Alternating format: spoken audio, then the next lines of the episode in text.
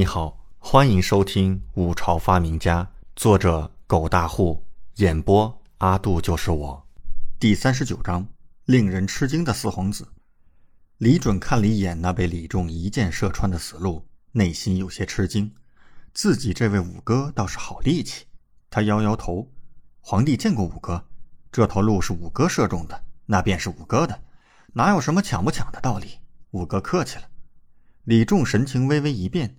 他原本很得意，可是看到李准这油盐不进的态度，感觉也是没劲儿了。但是他立刻笑道：“不知六弟捕获几只了？为兄倒是已经有十几只了。”李准回道：“三位皇兄，果然了得！皇帝现在一只也未捕获。”李准说话干脆直接，正所谓自己不尴尬，尴尬的就是别人。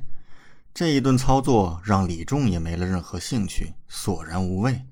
当即摇摇头，挥队离开。六弟，可不要第一轮就被淘汰了。为兄可是很想看看六弟组建这支列队的意义呢。哈哈哈哈带些嘲讽，带点得意，甚至还有些高高在上。李准看着李仲挥队消失在森林中，没说什么话，只是脸上露出一丝笑意，轻语道：“五哥真是嚣张啊。”杨忠脸色自然难看，但是也安慰道。殿下，您莫要放在心上，还有其他猎物的。李准点头，勒了勒缰绳。杨总管，走，继续前进。两人继续前进，李准依旧是慢悠悠的骑。两人一直在森林中晃荡，直到日落才返回营地。到了营地，长公主的飞鸽传信也到了。信条上说，目前一共捕获猎物三十二只。预计到返回时会有五六十只，李准暗暗点头。只是一下午便能打到三十二只鹿，这样下来，明天一整天应该可以有一百只吧？评分过后，超过其他两支队伍没有任何问题。李准简单回了句道谢的话，便待在临时营地玩起了弓箭。这期间，有一只鹿跑到附近，被李准乱石砸断腿。倒成了他成功捕获的了。杨忠眉开眼笑，拍马屁：“殿下果然是非常人，石头都能砸死猎物。”其他侍卫和太监也是一脸惊奇，没想到这个废物皇子走了狗屎运，竟然砸死了一只鹿。不过他们都看得出来，李准之所以能弄死这只鹿，完全就是运气使然，并不是这头鹿瞎，也不是李准石头扔得准，这就是运气。那砸断鹿腿的石头，分明就是被扔偏了。可是那鹿逃窜时，好巧不巧，自己冲上去接了这一石头。李准看着面前奄奄一息的鹿，一脸得意道：“不错，本皇子这石头扔得漂亮。来人，搬回去吧。”旁边的侍卫暗自吐槽，上前搬走了这头鹿。虚实一到，李准即刻带着众人下山，回到寝殿。赵菲儿和王嫣然没多久也回来了。王嫣然一进院就兴奋道：“殿下，殿下，你不知道菲儿姐姐好厉害啊！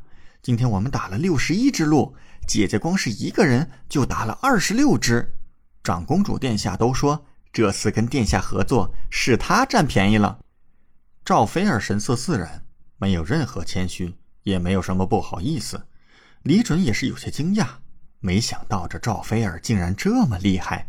一个人就打了二十六只鹿，着实了得。李准道：“二位今日辛苦了，本皇子先在这里谢过了。”殿下，您客气了。二女立刻道：“王嫣然笑嘻嘻地说：‘殿下，现在我们两队的猎物是最多的，太子殿下他们也就打了三十只，然后四皇子的队伍打了三十四只。殿下，我听说你还用石头打了一只，殿下可真厉害呢。’三十四只。”李准听了一愣，四哥这么厉害？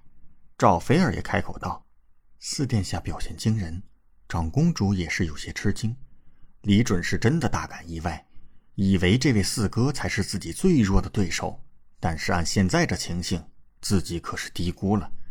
对于这个四哥，李准印象不是很深，印象中两人也不怎么来往，对方沉默寡闻居多。